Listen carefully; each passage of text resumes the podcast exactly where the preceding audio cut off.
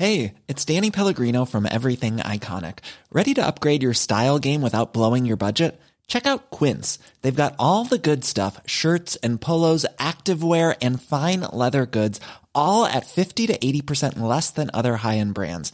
And the best part? They're all about safe, ethical, and responsible manufacturing.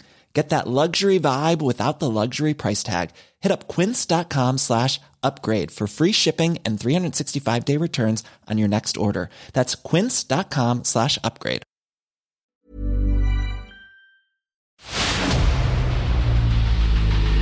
El dedo en la llaga. Había una vez un mundo en el que nadie creía. Un país de historias inexplicables. Una nación con personajes asombrosos. Santo Tomás tenía razón. Hay que ver para creer. El México increíble, las verdades que duelen, la voz de los que callan, el dedo en la llaga. Infórmate, diviértete, enójate y vuelve a empezar. El Heraldo Radio presenta El Dedo en la Llaga con Adriana Delgado. Got nothing in my brain. That's what people say.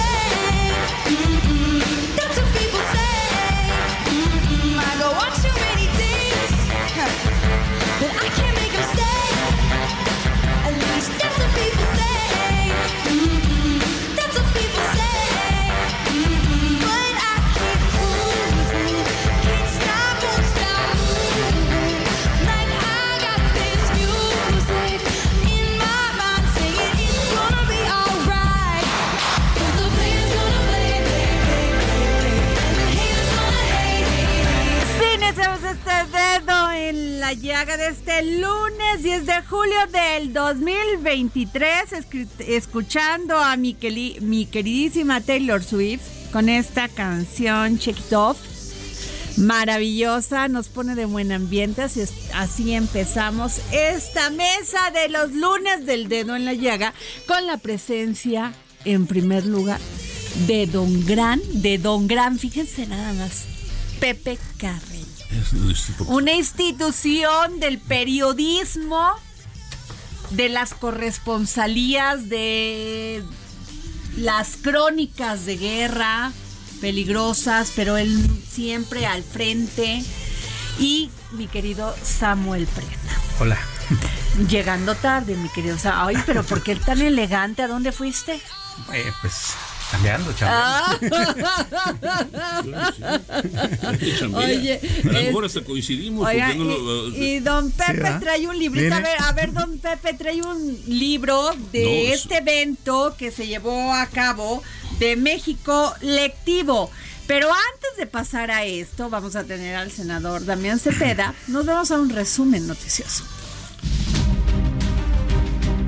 El presidente Andrés Manuel López Obrador anunció que su quinto informe de gobierno lo realizará desde Campeche, en donde una vez que termine, se subirá al tren Maya para encabezar el primer recorrido de supervisión del proyecto desde el convoy. El mandatario dio a conocer que la cantante Nayeli 5 ya fue liberada tras ser privada de la libertad el pasado 22 de junio en Tuxtla Gutiérrez, Chiapas. Sin dar más detalles, el presidente dijo que esta información la recibió durante su gira de fin de semana. Presidente López Obrador aseguró que el alcalde de Benito Juárez, Santiago Tahuada, será el candidato opositor en 2024 para buscar la jefatura de gobierno de la Ciudad de México. Dijo que Tahuada fue elegido al mismo tiempo que Xochitl Gálvez para la carrera presidencial. Durante su conferencia matutina de este lunes, López Obrador reveló que el gobierno pagará mil millones de pesos por la marca y bienes de Mexicana de Aviación. Aseguró que la nueva línea aérea del gobierno iniciará operaciones el 1 de diciembre. A los 89 años de edad falleció este 9 de junio el abogado, político, docente, legislador y diplomático Porfirio Alejandro Muñoz Ledo, figura emblemática de la política en México. Descanse en paz. Diputados de Morena en la Ciudad de México crearán un comité local que refuerce su respaldo a Claudia Sheinbaum, ex jefa de gobierno capitalino, en su pretensión de ser coordinadora nacional de los comités de defensa de la Cuarta Transformación y que en su momento sea quien obtenga la candidatura de ese partido por la presidencia de México. El presidente nacional de Morena, Mario Delgado, y la secretaria general Citlali Hernández establecieron que los aspirantes presidenciales del movimiento no deberán lanzarse ataques ni acusaciones y tendrán que mantener una línea discursiva relativa a la continuidad de la cuarta transformación. La ministra de la Suprema Corte de Justicia de la Nación, Yasmín Esquivel Moza, propuso al Pleno invalidar 63 de los 142 artículos de la Ley de Centros Penitenciarios de la Ciudad de México, en un proyecto de sentencia que será discutido este lunes en el Pleno. El argumento central del documento es que el Poder Legislativo local invadió competencias exclusivas del Congreso de la Unión. Esta norma, expedida el 12 de septiembre de 2021, fue impugnada por la Comisión Nacional de los Derechos Humanos mediante una acción de inconstitucionalidad. Peace. Un juez federal rechazó descongelar las cuentas bancarias de René Gaviera Celeste, exdirector administrativo de Seguridad Alimentaria Mexicana Segalmex, quien está procesado por un presunto fraude en el organismo. El 27 de junio, el juzgado segundo de distrito en materia administrativa de la Ciudad de México había otorgado la suspensión provisional al exfuncionario para que pudiera acceder a sus cuentas fue extraditado a Estados Unidos Eleazar Medina Rojas, alias El Chelelo, presunto líder del grupo delincuencial La Compañía, que trabajó para el cártel del Golfo y los Zetas bajo acusaciones de una corte federal de conspirar y distribuir cocaína y marihuana a la Unión Americana. Aunque la Suprema Corte le ordenó desde 2020 expedir una ley que regulara el derecho a la consulta de los pueblos indígenas, el Congreso ha incumplido con este mandato. Así lo señaló un estudio del Instituto Belisario Domínguez del Senado. Arturo Reyes Sandoval, director general del Instituto Politécnico Nacional, aseguró que la institución seguirá trabajando desde sus raíces, que es dar a las personas más humildes la oportunidad de acceder a una educación de calidad. La Suprema Corte de Justicia de la Nación resolverá esta semana las controversias constitucionales promovidas por la Comisión Federal de Competencia Económica, el Banco de México y el Instituto Nacional de Estadística y Geografía en contra de la Ley Federal de Remuneraciones de los Servidores Públicos. Casi 83% de los hogares en México resiente la escasez de agua, esto de acuerdo con la Encuesta Nacional de Salud y Nutrición 2022. Según el estudio, solo el 17.4% no resintió la falta de líquido durante ese año y dispuso de agua las 24 horas del día, los 7 días de la semana, los 12 meses del año. Regresamos aquí al dedo en la llaga, son las 3 de la tarde con 7 minutos y les voy a leer esta frase. Yo sostengo que el sistema político mexicano se caracterizó por una dominación de los factores del poder y por una red que le permitía procesar y negociar los estereotipos sociales en medida de lo posible. Sí, es una frase de Porfirio Muñoz Ledo, que en paz des descanse y que fue un gran luchador por la democracia de este país. Una vez es criticado, otras veces elogiado, don Pepe Carreño. Siempre en el centro de la- del, de- del- del- el centro del huracán político, es decir, por- sin Porfirio es difícil imaginarse la reforma política, es difícil imaginarse el surgimiento del PRD, por ejemplo, del Partido de la Revolución Democrática o de, la cual- de las coaliciones de partidos que, que en su momento dieron lugar a Morena. Es, es, sin Porfirio es difícil realmente Crítico imaginar. del poder siempre, Siempre. Samuel Prieto. Siempre. Siempre. Sí, de hecho, él eh, fue junto con Cuauhtémoc Cárdenas quienes des- desde 1988 abrieron la puerta a la transición del 2000. Es decir, eh, la alternancia en el poder Pues en este país 1988. abrió la Sí, puerta a través de su trabajo. ¿no? Un hombre congruente, igual que el que tengo en la línea. Damián Cepeda, el senador Damián Cepeda, dice lo que piensa, siempre es un crítico del poder. Y hoy, Damián Cepeda, estuviste en este evento de México Colectivo. ¿Cómo estás, estimada Adriana? Qué gusto en saludarlos a todos los que están en el auditorio. Y aquí, no, pues aquí estamos aquí, este, don Pepe Carreño y Samuel Prieto. a los que, y a los que no también. Dije yo, se- este, mi querido pues, no, sí nos invitaron, pero yo no pude ir. Don Pepe Carreño sí pudo No, ir y Samuel Prieto a él no lo invitaron porque ya sabes que ya sabes que se portó muy mal. Pero cuéntanos, ¿tú sí estuviste ahí? Sí, fíjate que sí, te debo decir que con mucho gusto. Eh, hace ya algunos meses empecé a platicar al respecto con Dante, eh, me invitó a, platicar de este proyecto y me dijo, oye, mira, estamos este, acercándonos distintas personajes eh, tratando de encontrar una visión distinta del país, está muy interesante, en fin. Y esta fue la primera oportunidad en la que yo pude estar con ellos y la verdad es que me gustó, Adriana, me gustó porque pues creo que es un esfuerzo muy válido de presentar una ruta para México que se salga un poco de esta política electoral, que es lo que está dominando, que si alguien dijo esto, que si no, que si la foto y que si esto, y tratar de entrarle a los temas. Y eso a mí me gusta. Y particularmente me parece que lo han planteado como un ejercicio plural, respetuoso de la diversidad de ideas. Es decir, yo vi ahí gente pues que milita en uno o en otro o en otro partido, pero eh, que el corazón del evento es, pues, ¿qué hacemos en México? ¿Qué podemos hacer por mejorar la salud, la seguridad, la educación? Entonces, pues me parece interesante, creo que vale la pena valorarlo y poder darle, digamos, seguimiento en estos siguientes meses. Don Pepe Carreño. Creo, senador, que aquí lo más importante tal vez sería que en cierta forma marca agenda, ¿no le parece? Porque el temario, el, temario que aborda que va de a- desde el los problemas de desigualdad económica, desigualdad social, hasta difusión cultural, relaciones exteriores, eh, medio ambiente, etcétera. En realidad es, es algo así como un gran menú de la política de, de los problemas y, la, y de, de los problemas nacionales, al margen de, de- al margen de las propuestas que se están presentando. ¿no?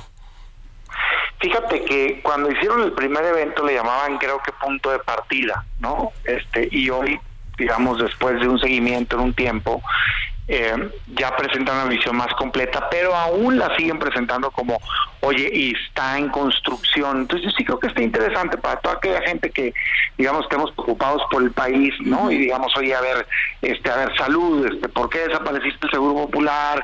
Brincaste al Claro. esquema de bienestar, hoy te regresas al INSS, ¿qué pudiéramos hacer? ¿Qué están haciendo en el mundo? Visión de política exterior, energías renovables, en fin, pues yo sí creo que es, pues esa es una, digamos, apuesta re- refrescante, ¿no? Distinta, más allá de, de estos como ultimátums que se están escuchando en estos días, ¿no? Que yo hoy en la mañana abría un diario de circulación nacional y, y veía al dirigente de mi partido y dije yo, qué torpeza política, pues, ¿no? O sea, te invito a que vengas, pero te levanto el dedo y te apunto así, ¿no? Como diciendo, y si no vienes, eres el traidor de México. ¿Qué es eso, pues? Bájale, ¿qué rayas? Haz política, dialoga, atiende Claro. puentes, no está obligada la gente a pensar de una manera unificada contigo, pues, ¿no? Y creo que este tipo de debate de temas son los que pueden llevarnos a encontrarnos entre nosotros. Es. Senador, buenas tardes. Eh, se habló mucho de propuestas eh, concretas este, de políticas públicas en muchas vertientes. Eh, también se habla de candidaturas ciudadanas, de la ciudadanización de la cuestión electoral. Solo queda un partido de todo el de todo el mar de partidos políticos que tenemos en México que no ha hecho nada todavía visible por el asunto de su candidatura presidencial y sus candidaturas al Congreso. ¿Podrían subirse a esa plataforma? Mira, eh, entiendo que está separado, ¿no? De, de cualquier partido precisamente, pues para evitar esa contaminación, pero al mismo tiempo, pues ver los personajes, pues claro que hay un vínculo, ¿no? Eso es, es evidente. Pero estaba representado, no representados, que nadie fue con la representación de su partido, sino, digamos, gente todos los partidos. Yo sí creo que al final del día, pues lo electoral es la manera de acceder al, al servicio público. Entonces, qué bueno que abran esa posibilidad de tener diálogo y lo que el planteamiento que hacían era, oye, pues vamos poniendo en la mesa esta plataforma y pidiéndole a los distintos candidatos, entiendo que de oposición, que pues que se avale o no. Entonces, más interesante, pues.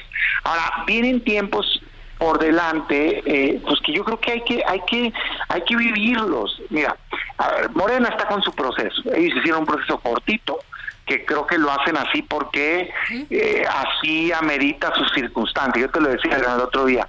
Tienen 40, 50% de preferencia electoral, pues hace sentido que hayan hecho algo que no fuera tan visible, ¿no? Claro. Cerrar filas rápido, querer acuerpar a su candidata y irse a la elección. No entendí bien por qué el Frente lo hizo también así, ¿no? Este, rápido para septiembre, cuando pues, lo que debería hacer es de alargar, digamos, ese, ese ejercicio lo más que Claro. puedas para tener el contraste y visibilidad. Pero bueno, así lo decidieron. Eh, está Movimiento Ciudadano por su lado, que hasta hoy ha dicho, yo no quiero ir particularmente con el PRI, pero este queremos empujar un polo distinto. A ver, yo diría, oigan, paciencia, mi recomendación, por ejemplo, a eh, pues ese ejercicio que traen en el frente, en la alianza, es pues háganse cargo de su ejercicio, ¿no? Enfóquense a que les salga bien, ¿no? Este, tengan todo ese proceso y ya que acaben empiecen a voltear a ver a, a dónde sumar más. No, no entiendo esta desesperación por ahorita, en este instante, quiero que ya pues la elección que yo sepa es el año entrante, pues hasta por estrategia de, de hacerlo más interes- Totalmente de interesante. acuerdo. Pues sí, teguas. Y si el otro tiene resistencias, escúchalas y haz un planteamiento distinto de, a ver, por ejemplo, ¿qué postura vamos a tener en militarización del país? ¿Qué postura vamos a tener en, la materia educativa? ¿Qué postura vamos a Sí. tener en salud? Ah, bueno, ve si eso te lleva a puntos de encuentro, ve si lograste sacar una candidatura que pueda generar confianza por la persona, porque en esos partidos Claro. o en algunos pues no creemos, mucha gente, pues ¿qué quieres que te diga? Pues 65% de la gente lo rechaza, eso es una realidad. Entonces, yo, yo creo que hay que tranquilizarse un poco, tener claro que lo que tenemos que lograr es un proyecto que genere esperanza, pero no esperanza entre nosotros. ¿eh? Luego a veces pienso que estamos haciendo una fiesta entre la oposición, pero yo no estoy tan seguro que estemos avanzando para quitarle votantes a Morena que es lo que necesitamos hacer para ganar, porque que yo sepa el presidente hoy tiene 60-65% de aprobación.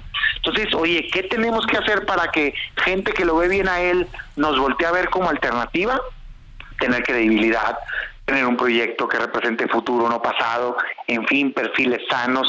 Eso es lo que tenemos que hacer, no nada más porque a alguien se le ocurre repetir una y otra vez, ah, ya, es que ya somos nosotros y vente, y si no eres un esquirol, traidor, y luego que el día que digan que sí, ya van a decir, ya eres un ángel, ya te bautizamos y se te quita el pecado original, o cómo, Pues sí. cómo está la cosa, pues que chinteguas, ¿no? Hay que, hay Claro. que pensar este, en congruencia, y eso es lo que nos puede sacar adelante. Pues muchas gracias, senador Damián Cepeda. Te agradezco que siempre nos tomes el teléfono aquí para el dedo en la llaga. Gracias por tu opinión. Muchas gracias, un Gracias. saludo. Qué, opin qué importante la opinión de Damián Cepeda, la de usted, don Pepe. Es cierto, lo que estamos este, hambrientos los ciudadanos y las ciudadanas de este país es de propuestas, no Claro. de grillas en- internas. Mira, eh, es, lo- decir, que, eh, para mí lo, lo valioso del ejercicio que vi hoy es la multiplicidad de personajes, la, la- la variedad ideológica, valga la expresión. Esto es, no es el partido que sigue al líder que trata de imponer su cosa, sino es un. Un paquete de propuestas en busca de partido, valga la expresión. Así es. Pues bueno, a ver, uno de los grandes temas, pasemos ahora a las corcholatas del presidente Andrés Manuel López Obrador, es que se acusan unos a otros del tema del gasto de campaña. Que si uno gasta más, que si uno tiene más espectaculares, que si el otro tiene más pintas y bardas. Bueno, en- de entrando, entrando que es toda esta precampaña es ilegal porque deberían de empezar en noviembre. Así es. ¿no?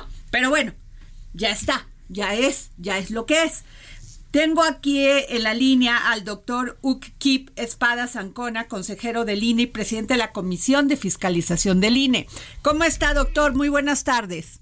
¿Qué tal? Muy buenas tardes, con el gusto de estar con ustedes. Doctor, este, usted declaró en un evento de Coparmex que pues lo ideal sería tener la fiscalización, pero que a veces pues no no no se puede abarcar todo y menos cuando hay ca- precampañas que no están pues este en la ley que se salieron del, del contexto de esta competencia política.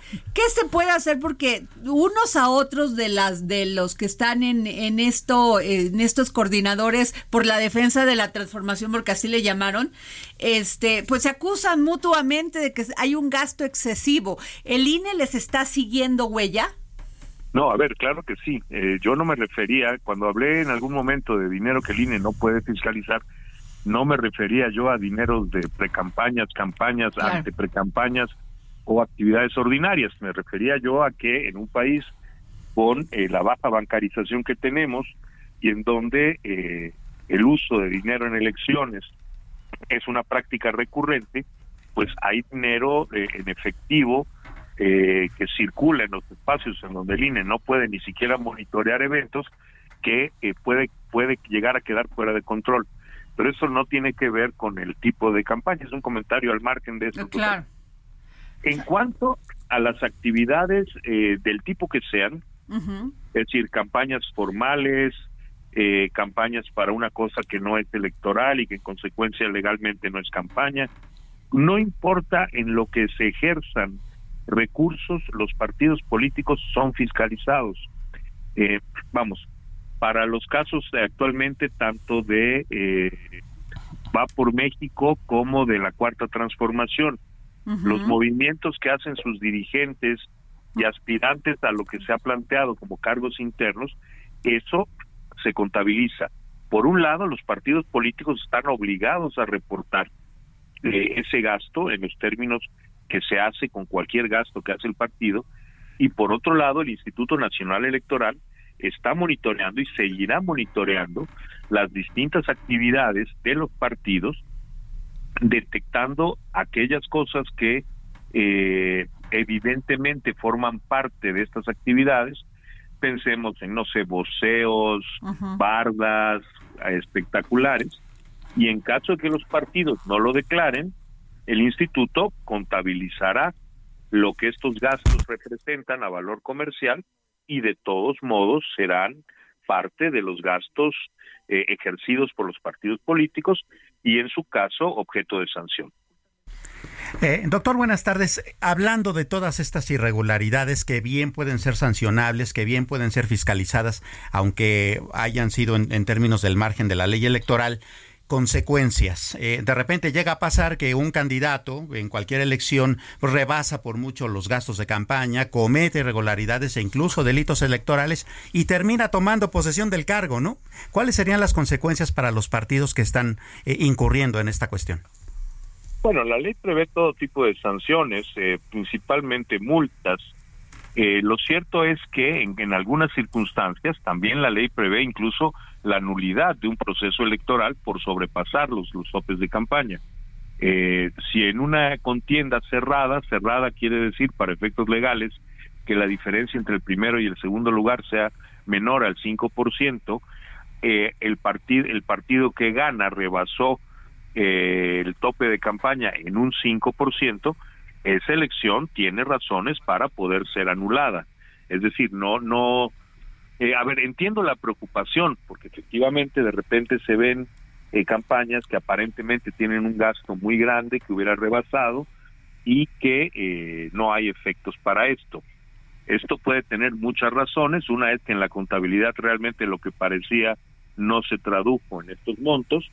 Otra es que eh, efectivamente haya habido dinero que por la forma en que se ejerció nunca eh, se tradujo en publicidad que se pudiera ver y ser contabilizada, en objetos que se entregaron a los militantes en las campañas.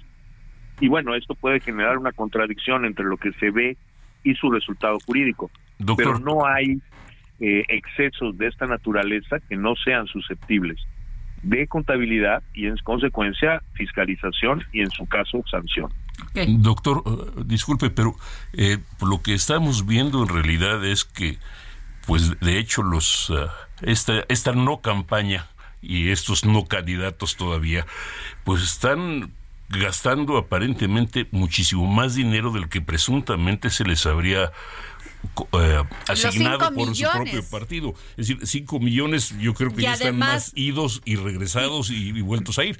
Pero eso me lleva al punto que usted hace. El, al punto que usted hace, esto es del dinero no contabilizado. ¿Qué ustedes creen tener alguna idea del porcentaje de dinero no contabilizado que está entrando en las campañas actualmente o que puede haber entrado? A ver, nosotros a estas alturas no tenemos una contabilidad eh, plena del gasto que se haya hecho. Nosotros estamos monitoreando, estamos cotejando lo que, lo que los partidos declara, y los declaran y esto formará parte de la cuenta del gasto ordinario del partido. Es decir, lo que sí ocurre cuando, cuando se trata eh, formalmente, como es el caso de gasto ordinario, es que los tiempos para su fiscalización son más largos que en campaña electoral. Pero de cualquier modo, estas cosas se están contabilizando y en caso, vamos, aquí no importa cuánto haya asignado el partido político, lo que importa es cuánto realmente se acredite que se está gastando y en su caso, eh, si esto no se corresponde a lo declarado por los partidos políticos, será sujeto de multas. ¿Esto será de manera inmediata? No, porque la contabilidad del gasto ordinario no se hace al ritmo de las contabilidades de campaña. Pues muchas gracias, doctor Ukip Espada Zancona, consejero del INE y presidente de la Comisión de Fiscalización en el INE. Muchas gracias por tomarnos la llamada. Al contrario, muchas gracias a ustedes. Nos vamos a un corte y regresamos aquí para seguir poniendo el dedo en la llaga con don Pepe Carreño y Samuel Prieto y Adriana Delgado.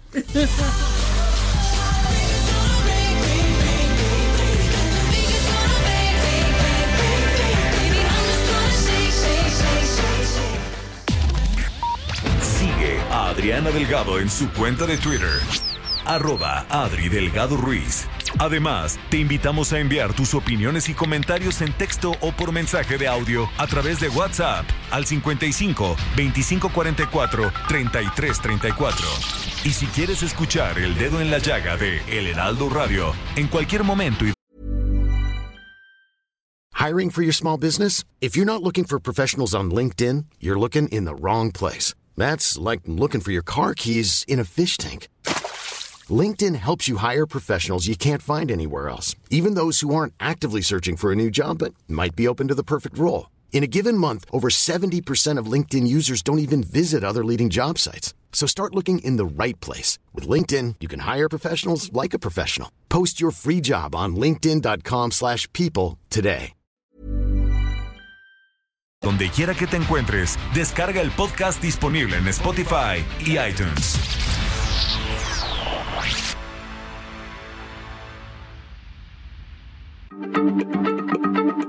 Heraldo Radio, la H se lee, se comparte, se ve y ahora también se escucha.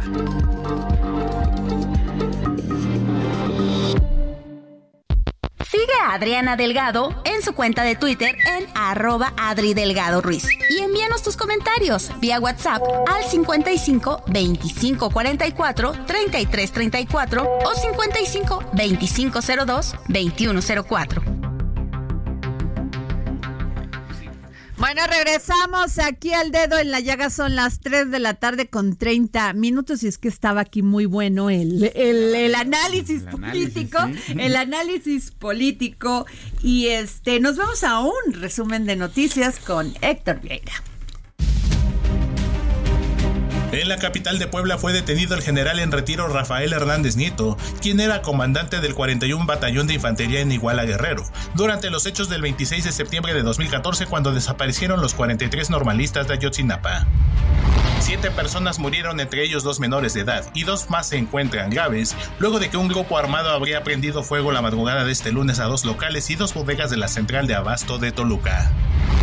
Ciudadanos, ambientalistas y ecologistas se reunieron ayer por la tarde en el paso multimodal que conecta el centro de Monterrey con la colonia Independencia para oponerse a la deforestación del lecho del río Santa Catarina, anunciado recientemente por el gobernador Samuel García Sepúlveda y autoridades federales. Por la escasez de operadores, alto costo logístico y el robo a camiones, el transporte es un foco rojo para el servicio que requiere el nearshoring. Durante el vigésimo tercer Foro Nacional del Transporte de Mercancías que organizó la Asociación Nacional del Transporte Privado, expertos señalaron que faltan más de 54 mil operadores para mover el transporte pesado. El costo logístico se ubicó en 12%, cuatro puntos porcentuales más que Estados Unidos, el principal socio comercial, y el robo al transporte de carga aumentó 11% de enero a mayo. En México, uno de cada dos kilogramos de granos básicos que se consumen es importado. Entre enero y mayo de este año, según cálculos del Grupo Consultor de Mercados Agrícolas, el 56% del maíz, trigo, frijol, sorgo, arroz, soya, entre otros granos, que consumió la población, fue comprado a otros países. Tras alcanzar en abril su nivel más alto desde que haya registro, el saldo de la cartera de crédito otorgado por la banca comercial a las actividades agrícolas, a la pesca y al sector silvícola se redujo 2.6% en mayo al sumar 121.686 millones de pesos, de acuerdo con datos del Banco de México. El peso inició la sesión de este lunes mostrando una apreciación del 0.18%, equivalente a 3 centavos, cotizándose alrededor de 17 pesos con 11 centavos por dólar, con el tipo de cambio tocando un máximo de 17 pesos con 17 centavos y un mínimo de 17 pesos con 7 centavos por unidad. La delegación mexicana que participó en los Juegos Centroamericanos y del Caribe San Salvador 2023 dejará una huella imborrable en la historia del deporte mexicano. Los atletas nacionales lograron alcanzar un total de 145 medallas de oro, estableciendo así un nuevo récord para nuestro país en esta prestigiosa justa regional. Investigan a un presentador de la BBC por supuestos pagos a un menor por fotos sexuales. Trascendió que desembolsó más de 40 mil euros al menor desde que este tenía 17 años hasta los 20, a cambio de estas imágenes sexuales, dinero con el que presuntamente la víctima costeó su adicción al crack. Morena y sus corcholatas. Este lunes 10 de julio Ricardo Monreal tendrá tres eventos en Tlaxcala como parte del día 22 de actividades del morenista previo a la realización de la encuesta de su partido para definir al coordinador nacional de los comités de defensa de la Cuarta Transformación. El exsecretario de Relaciones Exteriores Marcelo Ebrard continúa con sus audiencias informativas para difundir las acciones del gobierno de Andrés Manuel López Obrador. El político tendrá solamente un evento también en el estado de Tlaxcala. El exsecretario de Gobernación Adán Augusto López tendrá por su parte dos audiencias informativas en el estado de Guerrero. La presidenta municipal de Tepic, Geraldine Ponce Méndez, confirmó la noche de este domingo que se separará de su cargo para sumarse a los trabajos proselitistas de Claudia Sheinbaum, quien aspira a obtener la candidatura a la presidencia de la República por parte de Morena. Y regresamos aquí al dedo en la llaga. Son las 3 de la tarde con 34 minutos. Síganme en mis redes arroba Adri Delgado Ruiz. Y hoy el Heraldo de México presenta esta encuesta sobre aspirantes al coordinador del Frente Amplio por México. Ya les gustó la palabra esta coordinador, como Sí, no ya, quiere ya les decir precandidatos, pero bueno, tengo a Patricio Morelos, socio consultor de Poligrama, quien realizó esta encuesta. ¿Cómo estás, mi querido Patricio? Hola Adriana, muy buen día. Oye, pues lo que ya se sabía y que generó muchísimo enojo en la cuarta transformación, que Xochil Gálvez va avanzando. Efectivamente, eh, creo que hemos hecho demasiadas mediciones, se ha platicado mucho sobre las corcholatas de Morena, pero se había hablado muy poco sobre qué nombres había en la oposición. Y te diría, y quizás con esto podemos arrancar la conversación, Por que favor. Xochitl Galvez pasó de aspirar a la candidatura por la jefatura de gobierno de la Ciudad de México a ser la favorita, nos dicen los números, para abanderar a la oposición a la alianza PRI-PAN-PRD rumbo a la presidencia. ¿Qué tal? Y Santi Krill en el, con el segundo lugar del 10.7, ni las lágrimas de cocodrilo le funcionaron. Los números, para que los conozca la gente, es que Xochitl Galvez encabeza las preferencias con el 23.3 y la sigue en el segundo lugar, efectivamente, Santiago Krill con el 10.7. Hay una diferencia de más o menos 12, 13 puntos entre el primero y el segundo lugar. Y de ahí también podemos ver, bueno, Beatriz Paredes con el 8.3, Enrique de la Madrid con el 8%, y bueno, medimos a 10 personajes. Oye, yo pensé, fíjate que, que Enrique de la Madrid iba a crecer más, por- pero sí viene en crecimiento, ¿no? Efectivamente, te diría que muchos de los personajes que apenas están presentando ante la gente están creciendo, recién arrancará el proceso, seguramente veremos spots, anuncios, eventos, mensajes, quizás hasta panorámicos, como las consolatas de Morena, pues bueno, buscando convencer a la gente ahora de que ellos son la mejor alternativa para intentar ganarle a Morena. Oye, pero solamente que los vuelen, porque ya se llena, ya se llevaron todos los del, todas las corcholatas, todos los anuncios, eh, todos los de todas las ciudades. Habrá que buscar si quedaran algunos disponibles. Oye, Beatriz Paredes con 8.3. Fíjate, también pensé que eh, esa candidatura de Beatriz iba a gustar y gustar mucho. Mira, eh, eh, A ver, perdón, aquí tengo a don Pepe Carreño, es que, Patricio. Perdón, perdón, es que es, eh, ah, a pesar de que no es exactamente un rostro nuevo, eh, esta Xochitl Galvez, es el más, es el- la cara más nueva de todos los que están en, eh, en Ah, esa fotografía. Y la gente está buscando algo nuevo. Patricio. Mu- Muchas veces confundimos las trayectorias políticas con la popularidad, ¿no?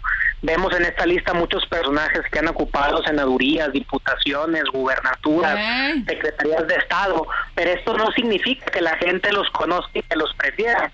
Precisamente, y dándote algunos datos, pues bueno, Xochitl Galvez en la última semana ha crecido aproximadamente ocho puntos.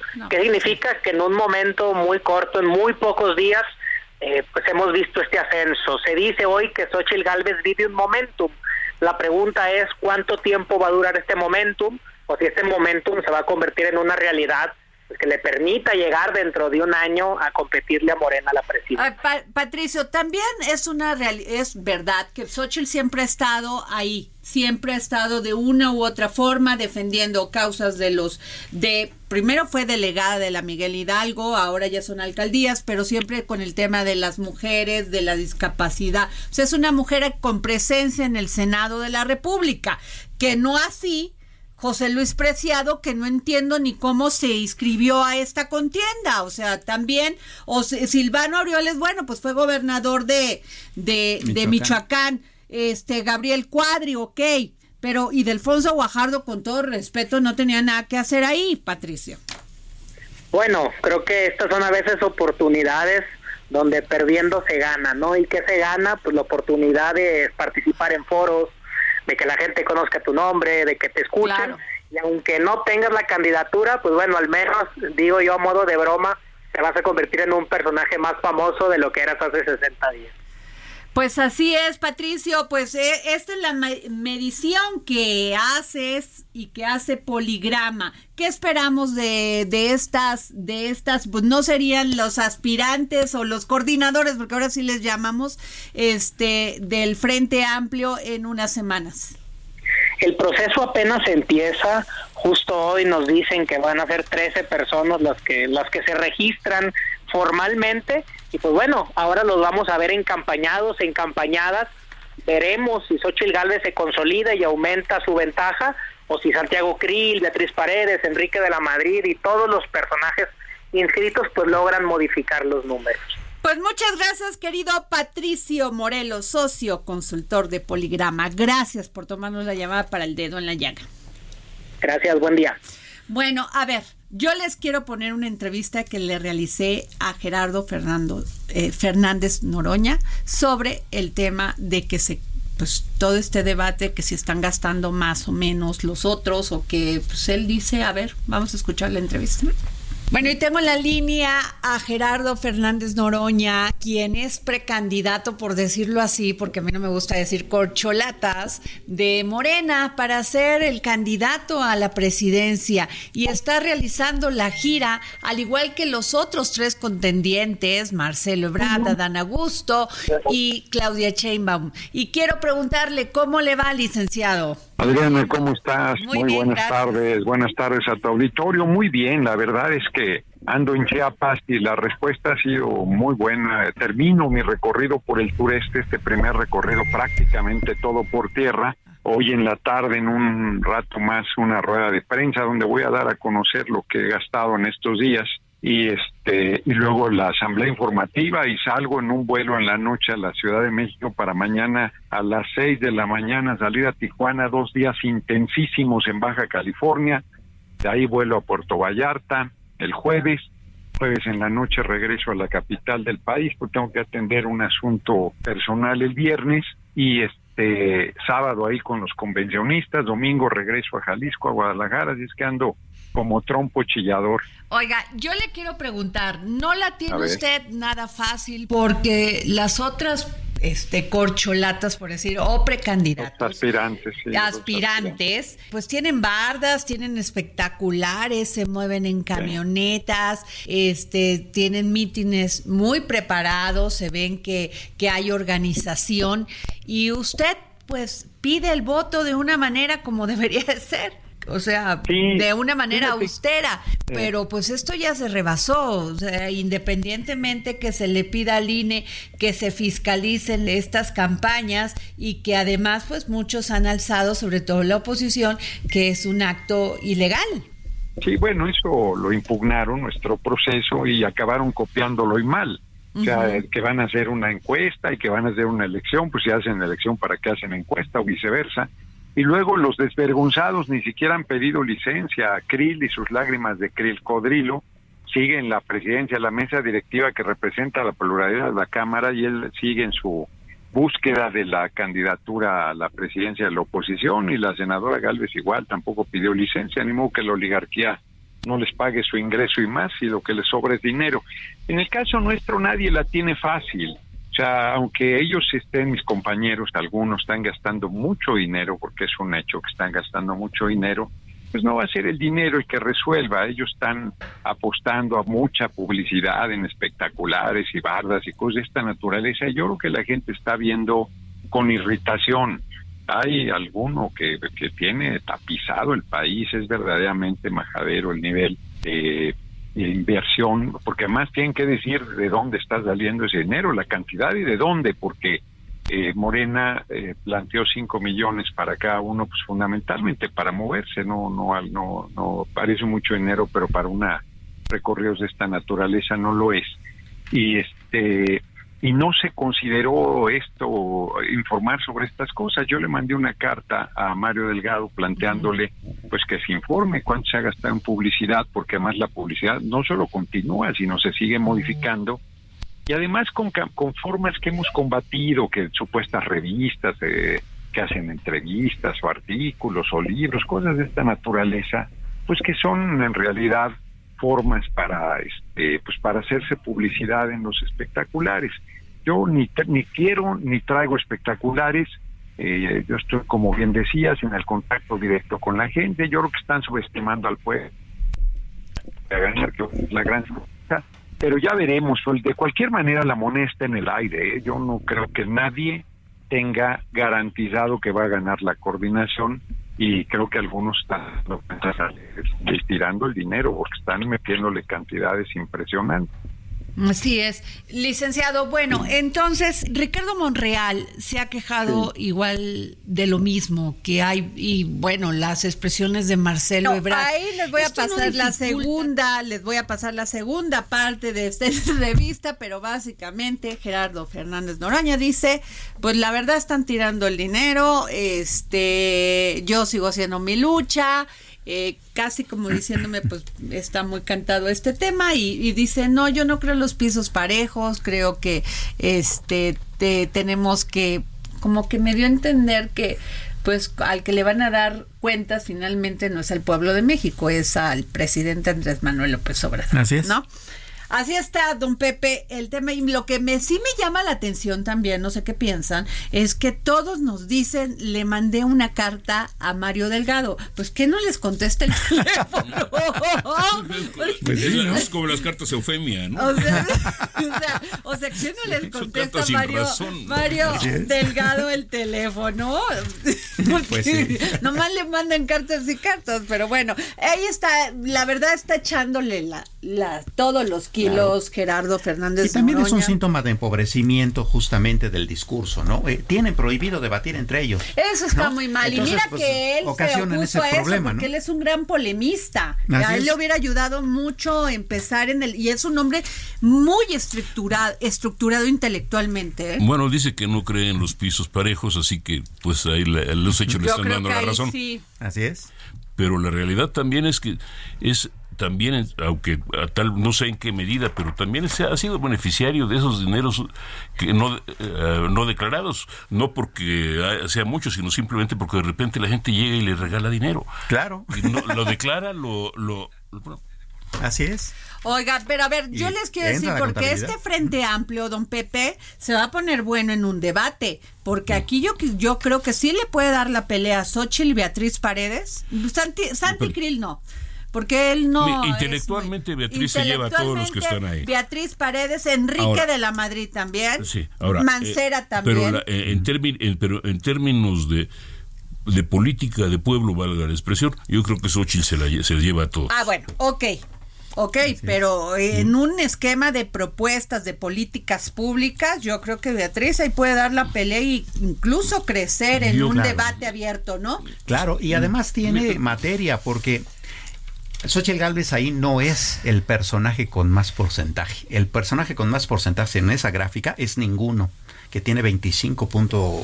No, pero sí algo se anda llevando. Al Santi ¿No? Krill le lleva 10 puntos. A ver, tú tampoco digas, Sí. mira, por eso no te quieren.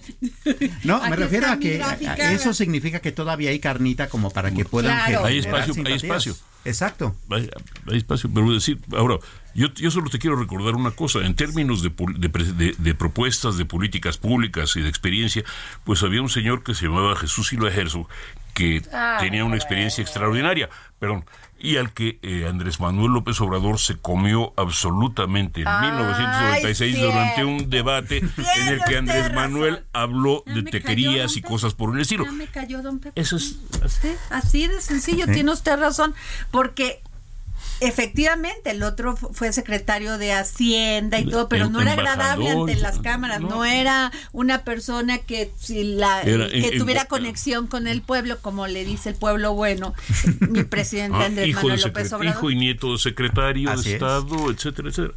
¿A ti quién te gusta, Samuel? Nadie. Yo, estoy, yo estoy No, en este bueno, 25.9%, no, bueno, pero ya, ya, ya. sí me parece, pero sí me parece que entre Enrique de la Madrid y coincido con, con don Pepe en que Beatriz Paredes son como que las personas que tienen más eh, especialidad o más experiencia, Exacto. más conocimiento de país, ¿no? Eso y, sin duda. y Miguel Ángel. Mancera Claro. también, ¿eh? O sea, pues será ser criticado o no, pero Miguel Ángel tiene Nadie está gran- criticando su talento. No, nadie. yo soy la culpable. Aquí la mala soy yo. Bueno, está bueno, está bueno. Ah, está bueno. Bueno, a ver, vamos rápidamente con nuestro compañero aquí del Heraldo Media Group, Héctor Juárez, editor de la sección Meta del Heraldo de México. Héctor, ¿cómo estás? Porque, oigan, ya llevamos 145 medallas de oro que obtuvo la delegación mexicana en los Juegos Centroamericanos de San Salvador. Hola, ¿cómo estás? Muy Oye, y tardes. Ana Guevara diciendo que ya le quitó a la del arco. A ver, cuéntanos todo. Bueno, pues ya las, los Juegos Centroamericanos ya culminaron, terminaron el sábado, fue la ceremonia de clausura.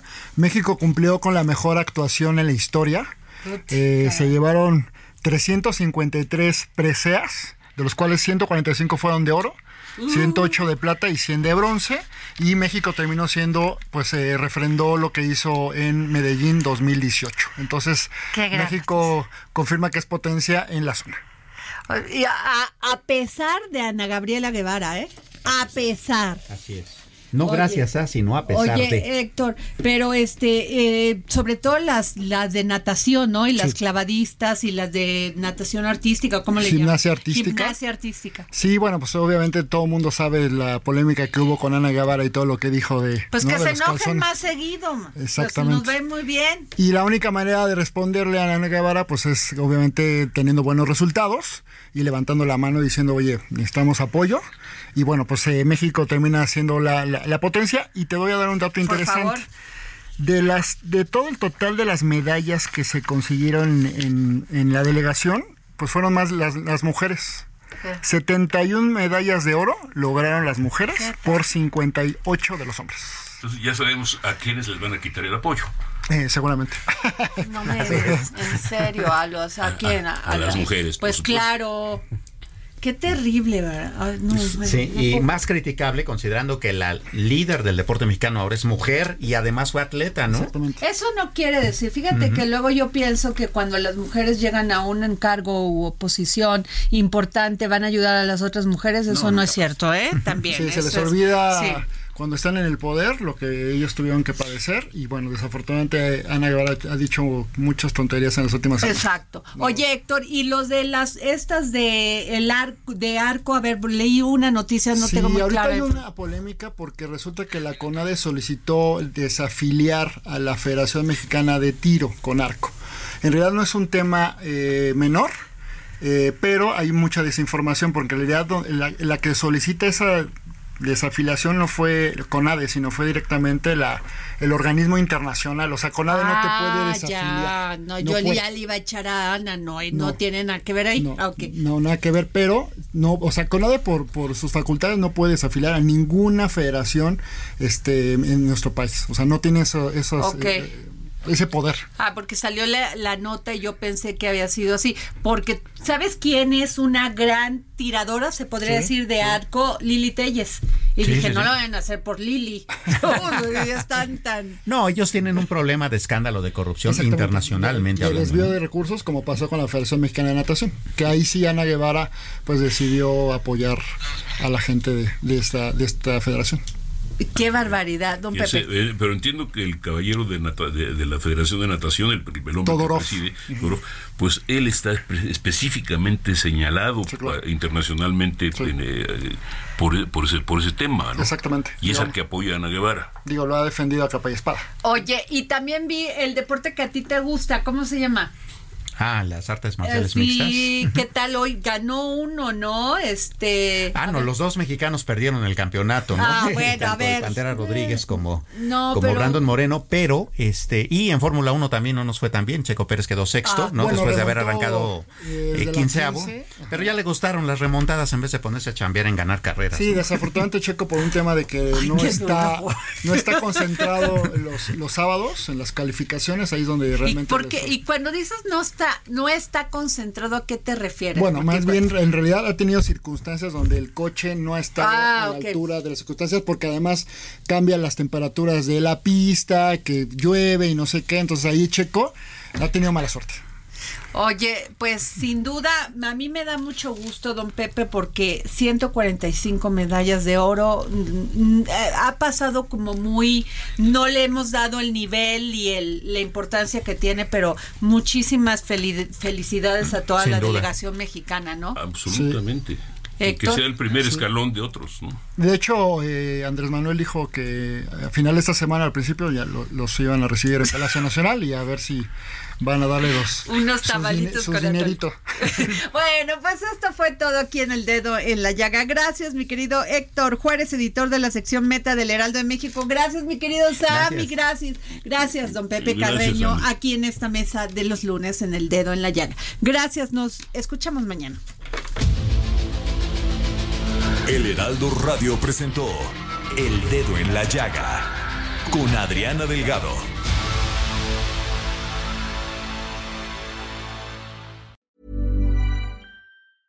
Even when we're on a budget, we still deserve nice things.